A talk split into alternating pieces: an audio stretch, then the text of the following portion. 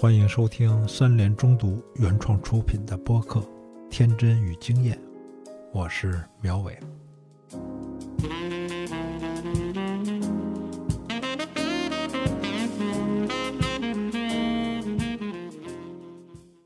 好，各位好，那个欢迎大家来收听我们三联中读啊和喜马拉雅一起主办的一次。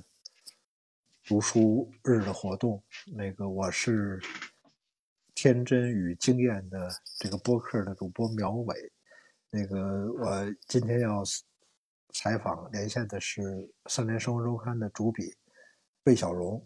贝小荣在三联写书评写了差不多二十年，他真正是一个博览群书的人。他现在困在上海的松江区，是松江区吧？对啊。小贝，你你你被封闭了几天了？还好，我们是四月四月一号到十八号左右，就是我们现在是可以下楼了。四月十一到十八是都不能下楼了。啊，现在是不能出小区吗？还是一切正常？不能出小区啊，可以在楼下活动活动。对啊，这对你的生活是不是没什么太多影响？因为你平常也基本上都是宅在家里面看书。对，没什么影响，而且 工作也是还是照样写稿，所以 就没多大的区别。因为单位在北京嘛，他们照常运行。像有的人能做志愿者，就是他不用上班了，他也没班上，所以他就去做志愿者。我还做不了志愿者，我还得写稿。嗯嗯，那那孩子不能上学呢，在家里面会不会是比较比较麻烦？对，太麻烦，他不好好听课，即使他是二十分钟的直播，他都，因为他用 iPad 嘛，他可以看别的应用。嗯，啊，是这个是最麻烦的。要是大人，我觉得封闭一段时间那个没什么问题。要是小孩儿会比较麻烦。那个他就是上课有问题，他其他的玩也不受影响，他对外界没有，他没有忧愁的。嗯，也比较宅。好，嗯，那说呃说说那个你的读书，你觉得你会因为呃被封闭在家，那个心情发生一些变化，而专门去找一些以往以往没有不会看的书吗？这个会的，就是主要是考虑读者，因为我要写 文章给别人看，我考虑读者可能想看一些这方面的书，自己也就是捎带着看一看。因为我不是有个微信号背书单，我每天工作日更新的话，我就想大家现在可能关心什么事情，就找有关的书来解读一下。比如这，因为这疫情已经是第二波了，去年已经全来过一波了，什么写隔离啊，写传染病的历史啊。今年就就有点不太新鲜了，江属什么加缪，我们曾经已都已经看过一轮了，现在就是对对对，又回头来了一次。来说说，我不断的更，嗯嗯，我不断的更新了好几篇。嗯，是我看你说你要还看了一点美食书啊，对，嗯。在家里边做饭还要看 还要看一个我我知道有一个特别有意思的书叫《莫斯科绅士》，那个哥们儿是啊一个美国小说，是一九二二年一个那个布尔什维克上台之后，有一个啊俄罗斯的一个贵族被关在莫斯科的一个大饭店哎一个酒店里面。然后给他的一个终说判他终身监禁，但是呢，就不监禁的地方就在酒店里面，不许出酒店，出酒店就被枪毙。然后，但是他原来是住的一个特别大的一个套房，但给他换到了一个很小的房间里。他被关了多少年？二十年还是三十年？是，反正挺久的。嗯嗯，很久。嗯。但是我觉得那个被隔离在酒店里面还是 还是还是很舒服的，因为他对被被隔离在酒店里面，他那个书桌里面藏着好多金币，就是他有钱，有好有好多钱，然后呢也还有一些什么妹妹的画像，就是他跟这个家家人的这个关系还能够嗯处在一个。而且有钱能使鬼推磨，那有钱就能够 支持好多人干事儿，这个还还还挺好。我就记得他跟一个小女孩玩那些文字游戏什么的，挺好玩。是是，他有一个有一个小孩跟他作伴儿，这个是挺好。还有一个都是，我发现我发现有人也在苦中作乐，开玩笑说孙立人被囚禁了三十多年，然后活到了九十多岁，然后 张张张张学良被也是被软禁了好多年。然后活到了一百，活到了一百岁，这个都长命长命百岁，这我觉得这都是大家呃非常痛苦的一些一些苦中作乐的一些玩笑。但是因为你提到了一本书叫《安慰》啊，那个叶叶里叶里婷啊，这个那个我我也看了这本书。我们今天主要可能多说说这本书。呃，你先来介绍一下叶利廷这个人。这个人为什么起了这么一个中文名字？他他好像是一个加拿大人，是吧？对，这个这个问题我也没搞清楚。他因为最早我们看他写《以赛亚·柏林传》的时候，还是他那个俄罗斯那个名字，嗯，后来就变成了中文名。就是因为他以前当政治家参选的时候，可能要也不一定纯粹是为了讨好华人的这个选民吧。因为他曾经参选过这个意大利的啊加拿大的这个总理什么的，他本身就是个议员，他他是从政过的，后来没当选上，就是他反正就是起了一好多外国人都会取一个中文名。这个我问他，他也没回复。估计这个严伯飞引进他的其他几本书的可能知道，以后可以跟他聊聊。就是严伯飞那个三辉引进了他其他的书，关于政治的一些一些书，伦理学啊，就是还在出，还在翻译，还没没有出版是吗？有有几本，有什么有关于那个伦理学的之类的，有几本中文版。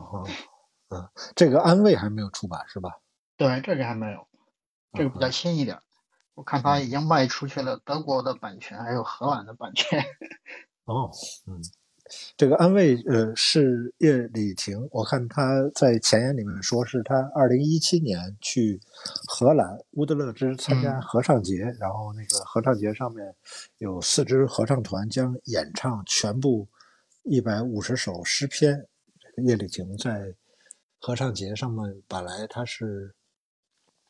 受邀做一个演讲，那他要讲正义，结果他，呃，看完了听完了那个合唱之后，他忽然间哎觉得安慰是一个很重要的一个题目，他就开始。搞这个安慰这个题目，然后等到二零一九年疫情开始，他差不多这本书也就写完了。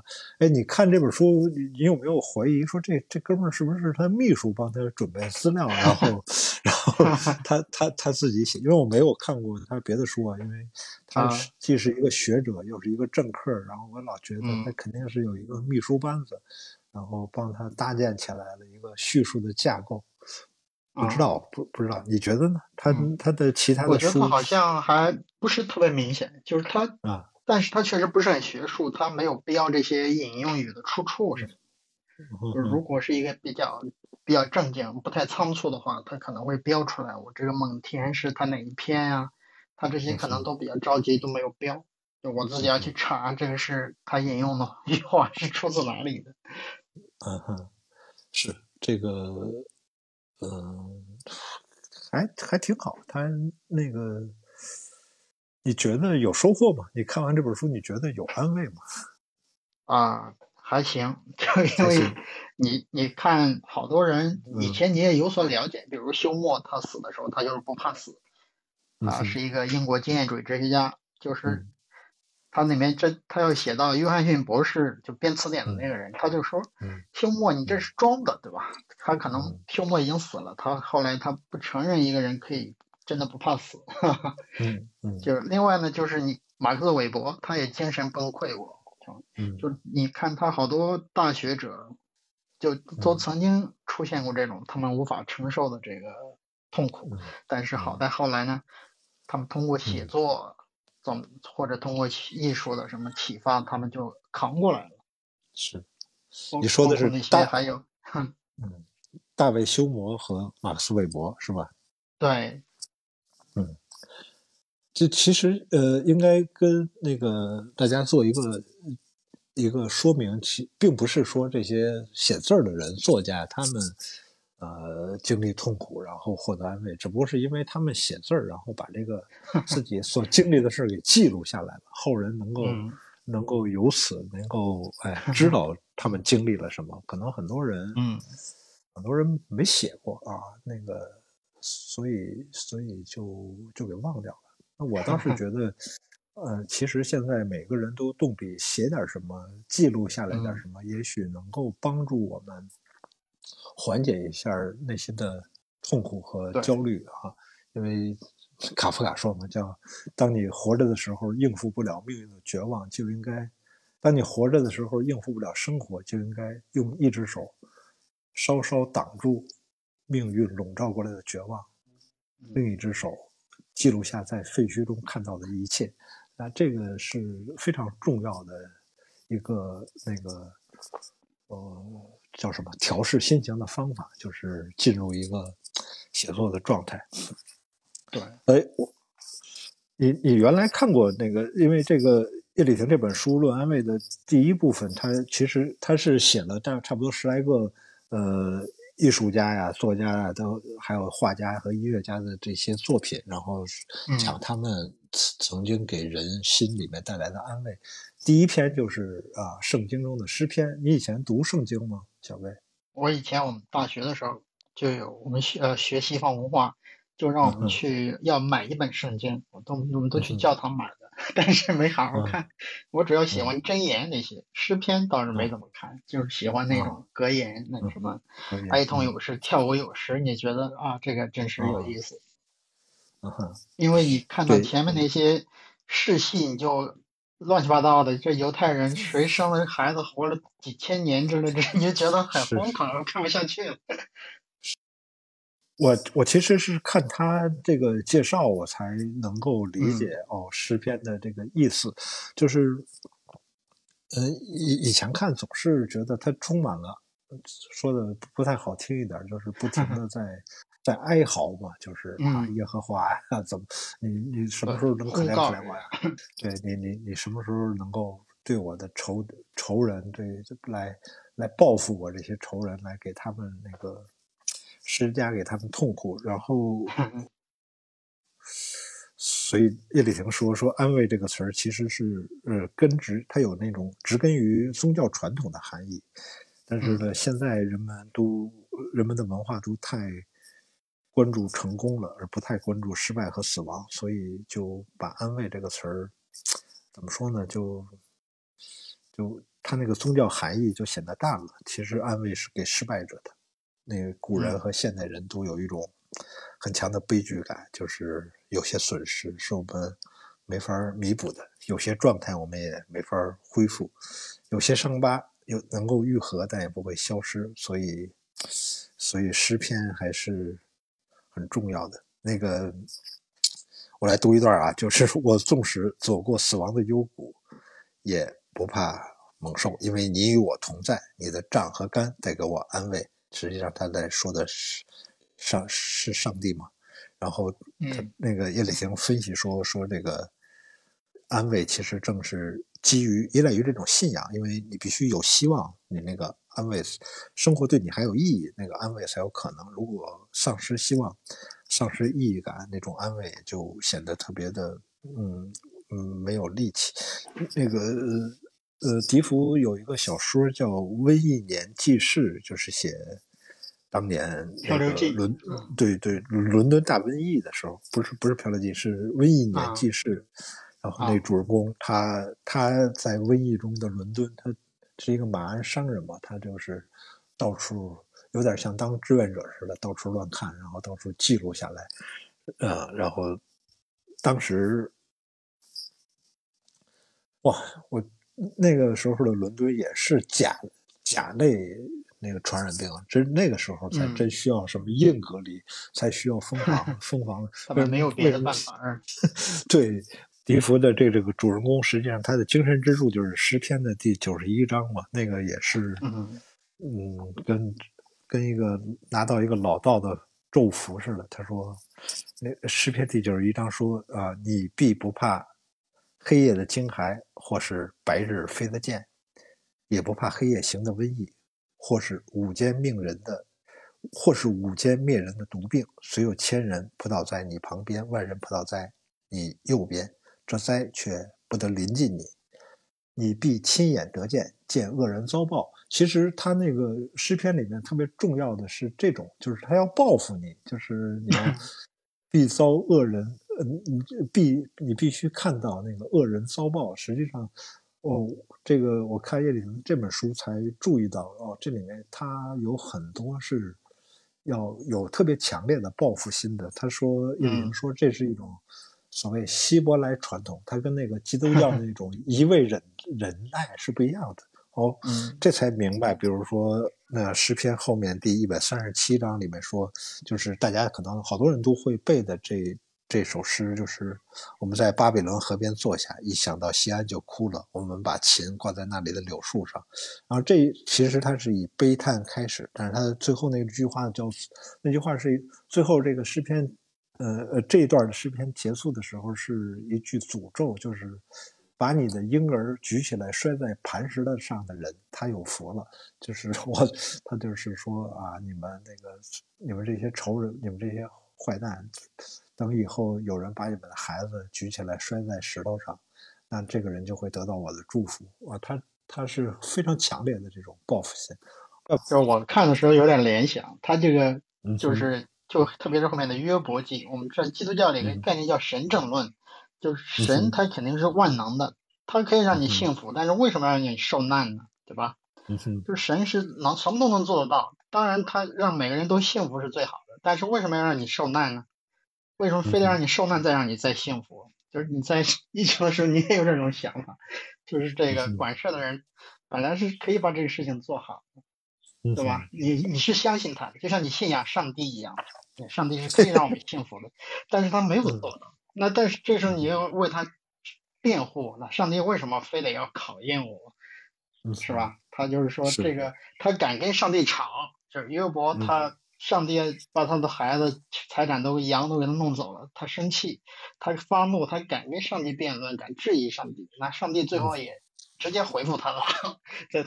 大报里面会回复他，就是说你并不是微不足道的，你是一个草民，你就是我很多信徒里面的一个。但是如果你真的是叫啊喊呢，你觉得你冤啊，我还是会回应你的，是吧？嗯，就是他就是这里说你要获得安慰，他有一种虚假的，就是他这里叫 false，就并不是所有的安慰都是有价值的，有的是错误的、虚假的、没意义的。那有意义的就是你必须去要求。啊，你就你就敢说我自己没做错什么，你为什么让我受苦啊？啊，或者说没有意义的受苦嘛？我就敢声讨，这是对我的一个启发。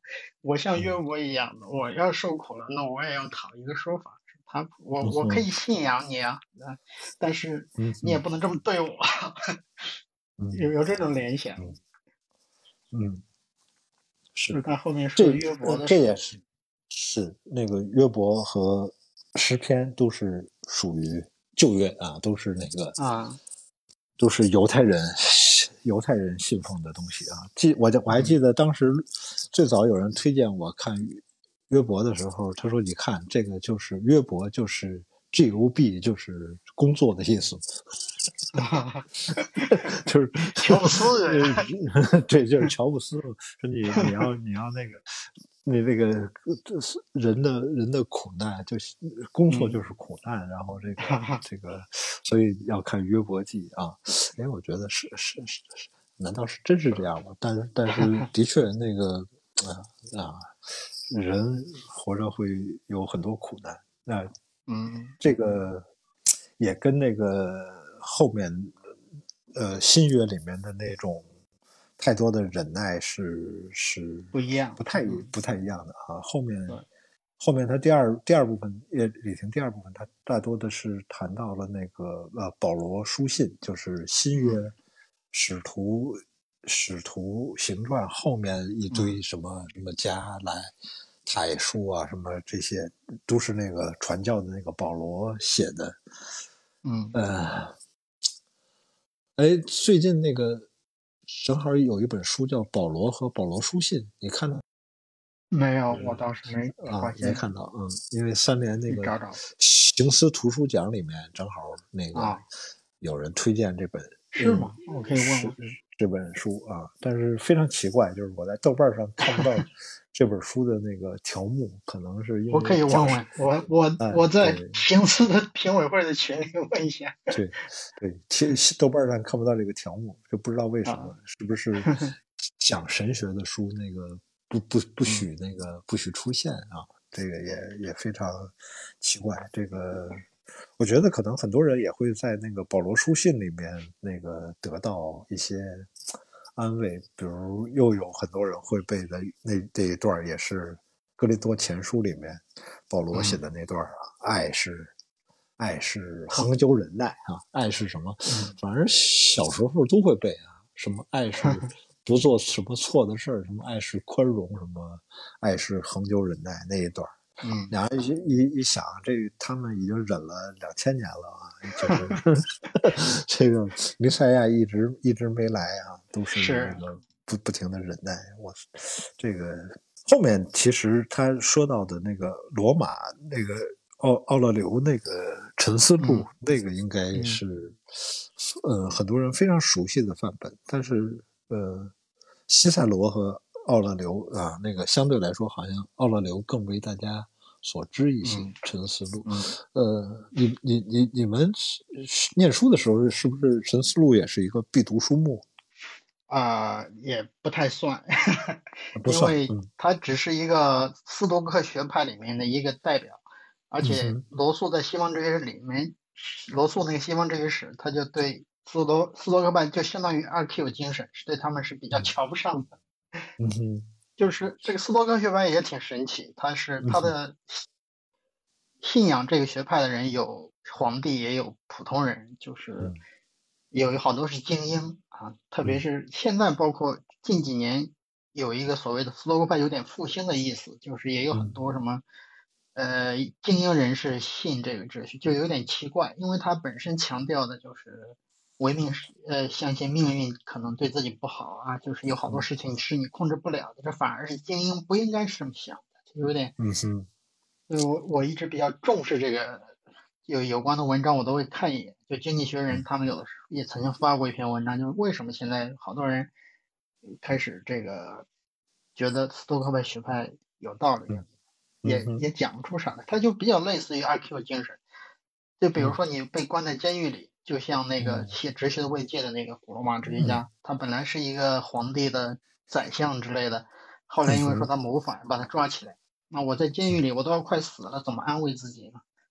就像现在有所谓的心理学的认知疗法，也是呃近似于斯多克学派的这个哲学，就是说，你你文章里也写过那个什么网球场前面入口有哪些是我控制不了的，有哪些是我能控制的，赐予我能分辨这两者的智慧。就认为有好多事情是你控制不了的，你就不要再多想了。你唯一能控制了的就是你自己怎么接受这个事情啊，你自己的内心是自由的。所以说，是有的人就这种就是有点自我安慰，有点像这叶利钦老说的这个是虚假的一种安慰，是跟宗教比较像。是，就我刚才还看一篇文章，他就说，呃，斯多克派会认为啊，我在这里受苦，另外一个人。在那儿吃吃好的喝好的，我跟他一样快乐。他认为，这个就是其实比较说的罗素瞧不上这一派人。嗯嗯嗯。但是他们自己是真的信。嗯。是，我我觉得那个嗯那个他在这个写陈思录的这段很缺乏说服力，就是他说啊这。你看，一个皇上也没法驾驭自己的困惑和痛苦，所以，所以我们普通人就更应该忍耐。哇，这个 凭什么这么说？就是皇上有皇上，他还有他能指挥那么多人，他可以随意 杀人吗？还是跟普通人不一样？对，还他还可以吃饭，吃饱饭，想吃想吃什么就能吃什么。嗯，然后这个波伊蒂乌那个也是，呃，就是刚才你说到那那个，他是在。都呃，那个西罗马帝国那个被被蛮族占领之后的一个啊一个哲学家，然后嗯被关在监狱里。我看那哥们儿，其实他也是也是没办法了，就是最后临死的临死的时候，就是哎写点什么留给后人。然后他，你说他真正真正真正那个怎么说呢？内心得到了平静吗？我觉得也挺难说的。而且他特别有好有有意思的是，他这个他年轻的时候曾经曾经富裕过。他说，在诸多诸多不幸中，那个最不幸的一种就是你曾经 曾经幸福过啊。这个其实是一种特别好的一种心理建设，就是嗯，就是你看那些失去啊。我我原来也是特别喜欢看纳博科夫的那个回忆录，也是，就是我老觉得我操，一个人原来有一个大庄园，有那么多钱，然后忽然间。这些东西就就不给你了，就是说你没有了，这些东西都充公了，然后你怎么调试自己的内心？哇，这个实际上是是是是挺苦的。然后是，哎啊啊，然后我聊一次，为的就是说我年轻时候那个就特受苦，然后吃到一张那个吃到一张肉饼就觉得哇，这是世界上是 最好吃的东西了，所以应该。应该能够应付苦日子，但是我觉得我这个心理建设可能也是很脆弱的，不一定真的管用。嗯，这个，这个是很很难很难弄的。嗯，就是人这个心理上，我看一篇文章讲人的这个人其实是一个，你说是有点贱嗖嗖的也行，就是心里的弹性是很大的。你无论遇到什么难事儿，你哪怕断了一条腿，你过一段时间你也就接受自己这个现实了，就是慢慢的你就会适应。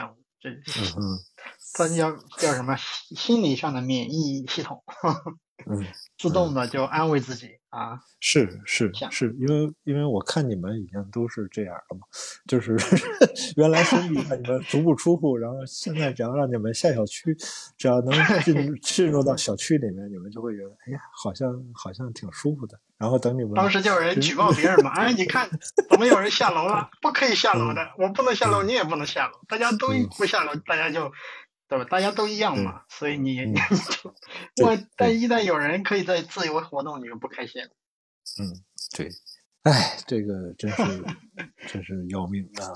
那个，其实其实我那个一直。以来就是呃，最近这一年以来，就会觉得那种让人调调节自己的情绪啊，或者是调试自己的心理，这种心理学的这种乱七八糟的东西，是 人文讨论的那个空间压缩的非常小，就是压缩到怎么处理负面情绪，怎么调试心理这一方面，而再也对，而再也不去讨论说这个世界哪儿出问题了，我们应该试图改变什么，嗯。不再讨论这个问题，都是哇，你没处理好你的心情，这实在是太 太糟糕了啊！原来的宗教起码还留下了教堂和那个很多伟大的艺术，所以他们才会受迫害嘛。为什么老基督徒会那么受迫？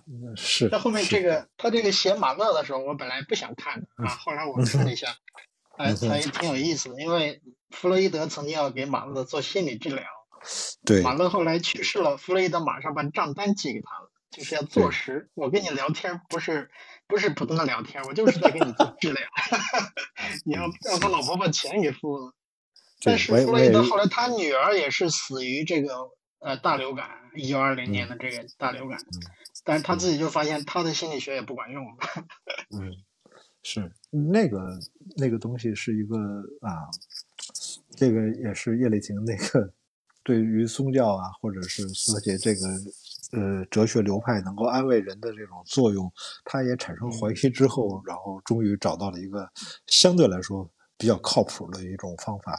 我觉得音乐还是挺管用的，音乐音乐还是挺管用的。那而且马勒这个事儿是这种伤痛，实际上是我特别避讳，就是觉得哇，这个他先是一对他先是一九零二年做了一个《亡儿之歌》，就是。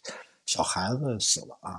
他先是给给给一个吕克特的诗，然后谱曲是哀悼小孩子死了。但做完这个曲子之后，四年他的女儿玛丽也死了。然后你刚才说那个弗洛伊德的闺女不是安娜，是另外一个闺女哈，应该是嗯嗯，另外一个闺女也是在大流感的时候也死了，就是这这这些小孩死了，实际上是是非常家里人非常痛苦的。如果我们听马勒的话，那个第一交响曲里面会有他写到他早夭的兄弟姐妹，然后第六交响曲和大地之歌里面都能够听到他那种绵延不绝的悲伤。有些体验只有音乐才能够表达，有些东西是无法言说的，因为音乐有一种漂浮意象性。那个，你你你你会听音乐吗？平常那个心里不痛快的时候，很少。我但是因为这个网上会刷到，比如马友友老师要拉大提琴，还有他们贴那个那群星演唱的歌这种。哦，那群星演唱的歌，明天会更好吗？对。We are the world。啊啊啊啊！那还好，而且叶丽婷特别有意思。他说，就是音乐可能有一种延迟效应啊，就是嗯，你可能当时听的时候没什么，呃，或者他不是那种能够说我今天不高兴了，然后我听听诚心找一个药方来听一听音乐，然后他是说，哎，也许过一些日子你听到了一首曲子，然后哎，这首曲子安慰了你，好吧。挺有意思。不过我刚才看到的那个叔本华是最推崇，因为叔本华是讲人活着没有意义嘛。但是呢，他自己就是说艺术是可以让人得到安慰的。你听艺术的时候就比较忘我嘛。他就是说他自己其实是很讲究享受的。他要吃好吃的，吃完了他要吹一个小时的笛子。他是他是讲这个音乐。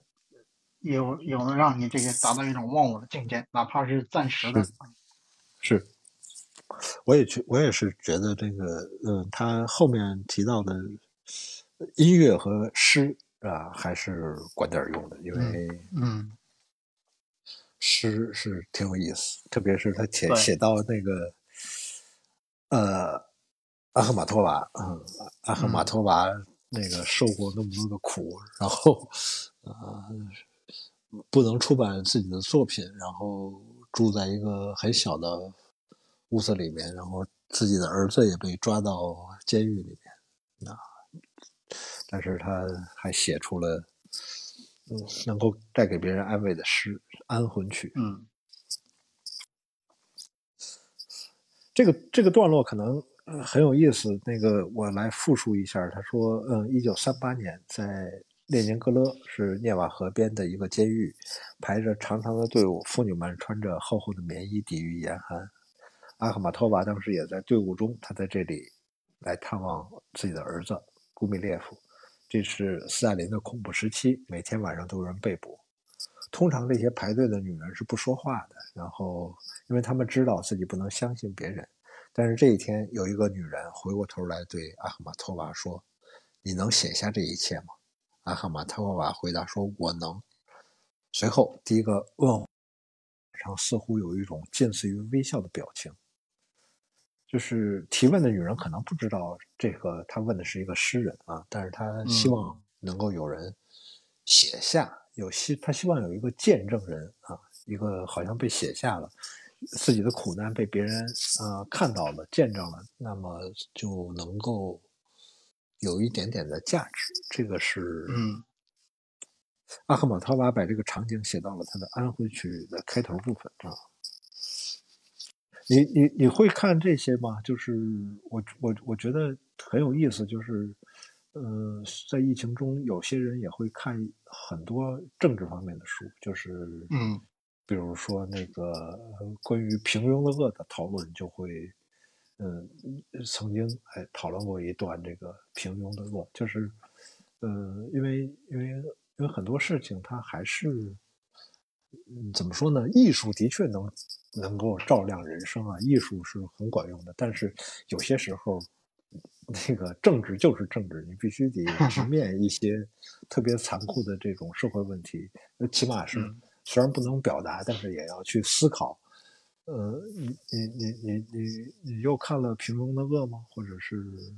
我我因为就是因为以前写过，所以就直接拿出来放了，他自己看了一遍。嗯这但是他后面写到韦伯的，其实也很很管用。嗯，就是马克韦伯，你来说说这个官僚主义，嗯，还有这个下级和上级的这个关系，好吧？嗯，就我写发了那篇文章之后，我的房东还贴了一段评论，说为什么官僚体制要老要填表，就是留下证据啊，证明我自己哪些做了，哪些没做，到时候你不要 乱怪我。这个是一个官僚运转中的一个官僚体系运转中的一个程序，是吧？就是大家都很清楚它的这个 规则，是吧？嗯嗯嗯。多说两句，比如说，嗯，马克思韦伯他是认为这个官僚体制是好的，是西方人是形式理性，他就是像程序正义一样的，就是我铁面无私嘛，就是我我这样规定好了。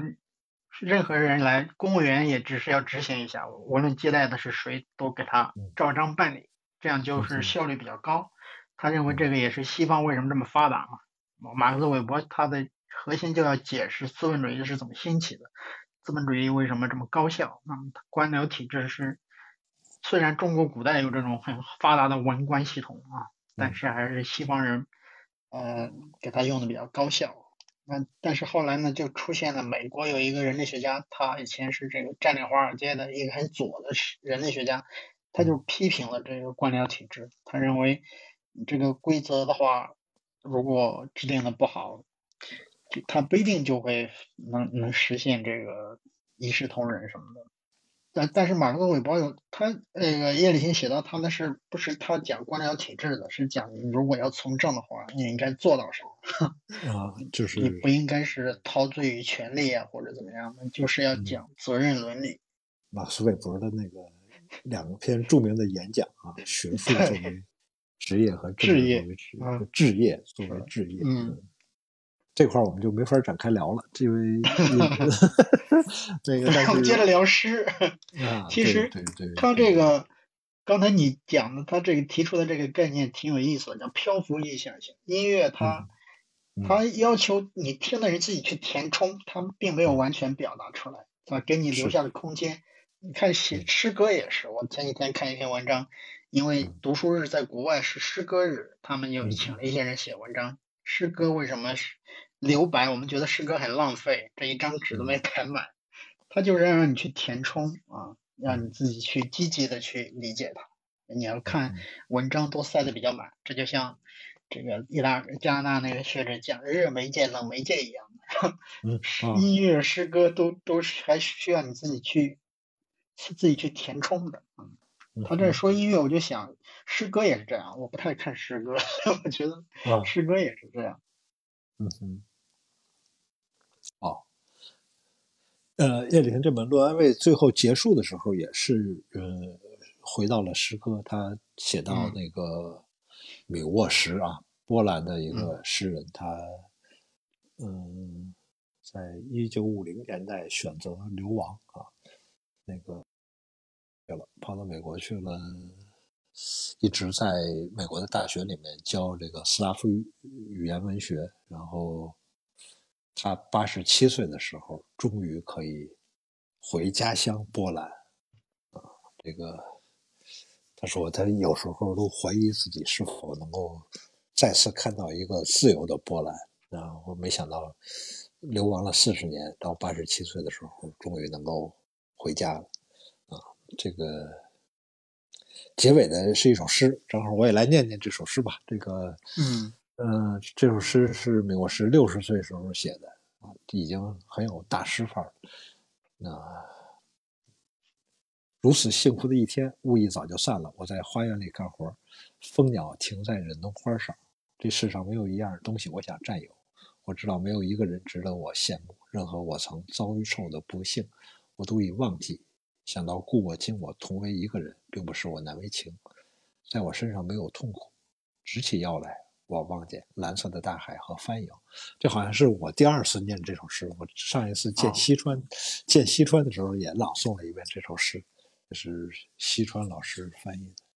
哎，这个很好玩。这个缪什写这首诗的时候六十岁，他那个已经很有大师范了。他可能已经这首诗已经有点那个晚年的那种跟生命告别的那种意象在了。但是没想到他活后来还活了。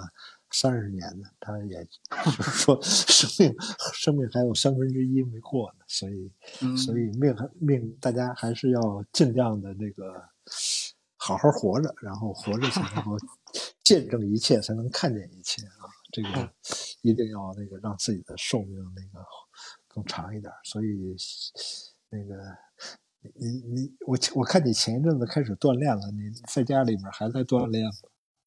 现在。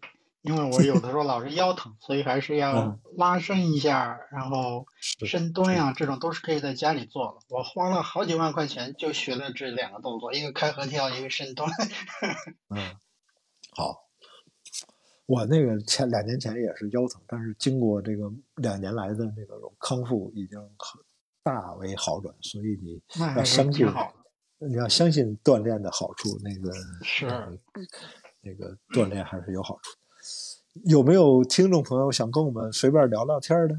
那个，那个，我们那个大家可以举手举手示意啊，我来我来琢磨琢磨这个怎么怎么开麦。嗯，它里面，他这个我看的时候挺逗的，他把昆德拉给臭了一通。昆德拉现在应该也更年纪更大了。他他还不要回去。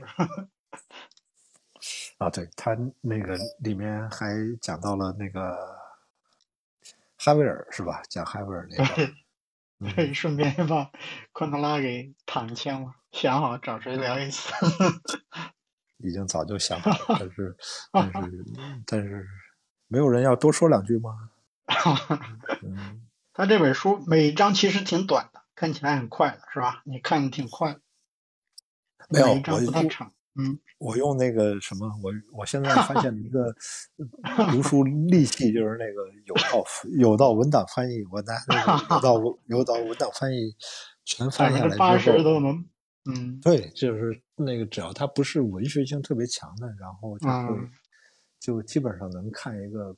百分之七八十，然后看不明白的地方再回去读原文。但是有时候我就觉得那个特别麻烦的就在于，就是你会变得越来越，就我会变得越来越懒，懒就是他 就会就干脆就不看了，这什么东西，嗯，就不再看英文，就直接把它扔到那个文档翻译里面去翻译了。而且我看乔纳森还推荐了一个日语翻译的，我更可以试试。我们是完全不懂日语就可以用这个。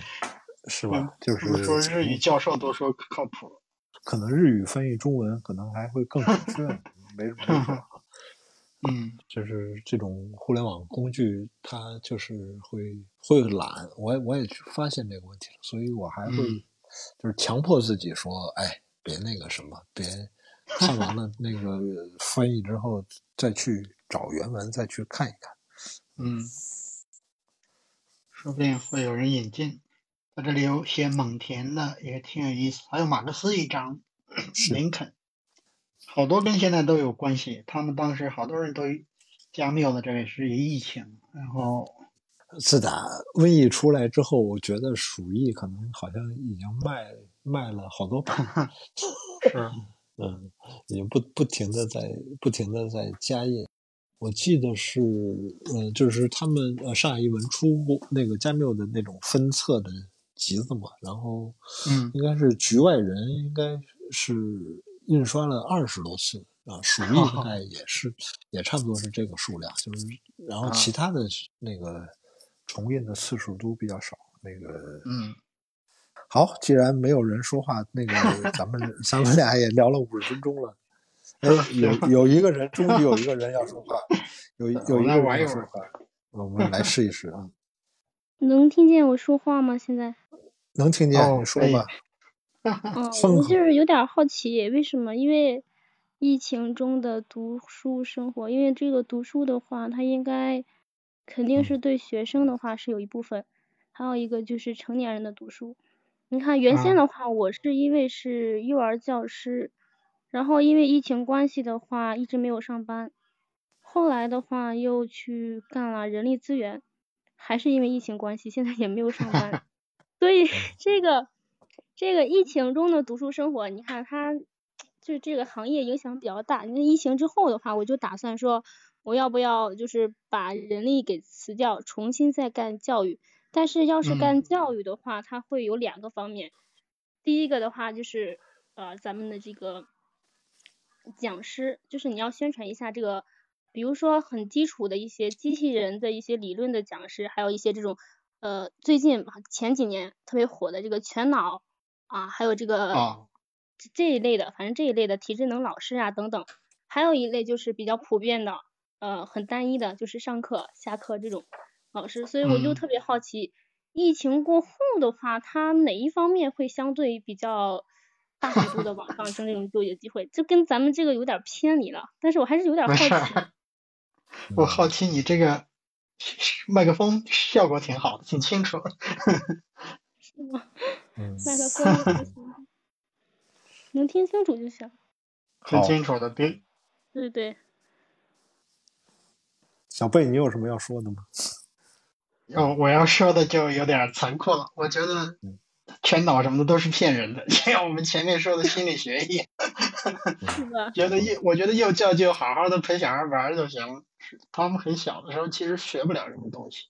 你你哪怕到了大班，你也没有必要让他们学什么识字儿啊这些，是吧？嗯，就是要好好的玩，能安全，我觉得就很好。不是的，你看啊，我原先没当幼师的时候，我是这样认为的。但是你不知道，因为现在的压力特别大，不是说我们的压力，是孩子的压力。我们这个幼儿园的话，他可以说好，我们就让孩子开开心心的玩就行了，不要那么多压力。但是我们这个区域里面又不是说只有我们这一家幼儿园，是那么多幼儿园，这叫内卷了，是的。对，已经内卷起来了，孩子现在压力特别大。不是单单的玩，不是，根本不是。你们家大壮是不是上这种？练习抓，就是抓笔的那种感觉，压力很大的。嗯。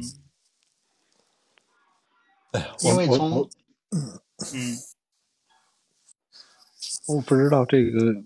姑娘有啥问题？因为我们那个说的这些全都是特别务虚的一些事儿，嗯，所以那个可能解决不了什么实际问题。但是我觉得，我感觉，嗯，那个有些东西的确是是呃实实在在的刚需啊。那个小孩教育，不管怎么说，也会是大家非常关注的一个事儿，所以。所以，未来可能还是会教育，还是会会更有意思啊！但是真的别，我也不知道，我都 我也不知道那个全脑这些这些名词都是从哪儿来的，这些都是 都是挺瞎掰的。然后我觉得小孩儿不管是干什么，他那个都是重新。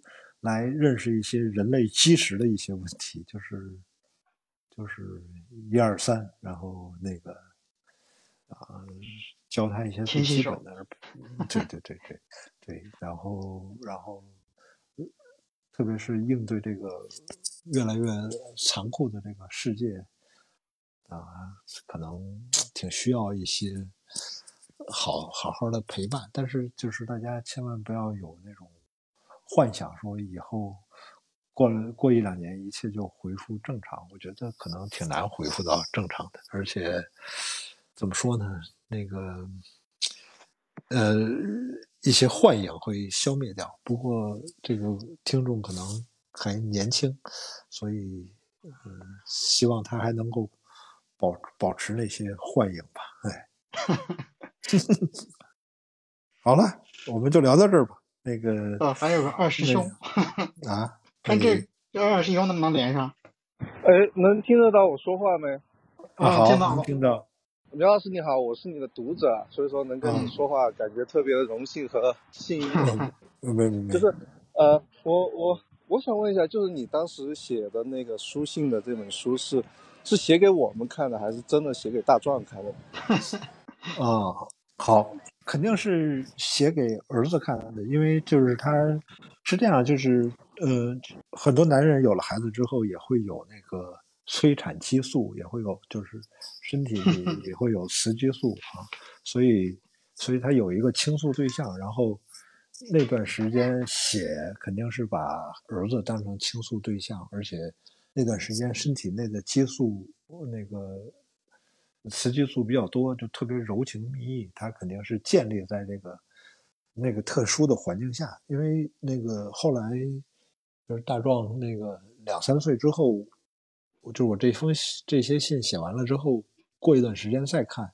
我自己都很诧异，说哇，我怎么会那么柔情蜜意？其实，其实我这人有时候挺恶毒和阴损的，就是在那个 在那个时候就没有这个恶毒和阴损，就是啊，是很柔情蜜意的。所以他还是就那个倾诉对象还是非常重要的。对对，因为因为苗老师，我也不仅是你的读者嘛，也是你的听众，就是你做的节目我也听过一些。我就觉得，谢谢，应该是 会后悔的吧，因为，但是我确确实还是挺喜欢的，就是特别他这个这个排布，一个知识的一个审美的一个有道德的，当然都特别好，但是我觉得 肯定会后悔，因为因为我也我也给我儿子写信，我我我非常能够理解这个催产素的这个 状态，然后我翻了一下我之前写给儿子的东西，我我真的是幸好只有我自己知道。这个挺挺那个的。那我还有一个问题是，就是现在苗老师，你读书是喜欢更喜欢读虚构类的，还是喜欢读非虚构的书啊？呃呃，非虚构的，很少读小说，很少读小说了，还是读非虚构的要多一点。是是，这位二师兄，你是在什么地方？你不会也在上海吧？我没在上海，我在成都。我在成都啊，那那就是现在麦田都不怎么读了哈。嗯，还是你最喜欢的书吗？好了，我们差不多了，我们就聊到这儿吧，小贝，好吗？行，好嘞。那个你在上海多保重，那个 也也好。各位听众，那个如果有兴趣啊，大家可以到喜马拉雅来关注我们的天真与经验。三联中读和苗师傅共同推出的播客节目，我们隔周二在三联中读 App 上更新，隔周五在呃喜马拉雅上更新。谢谢大家，谢谢小贝，多保重。没关系，哎，好的，再见。嗯，拜拜，拜拜，再见。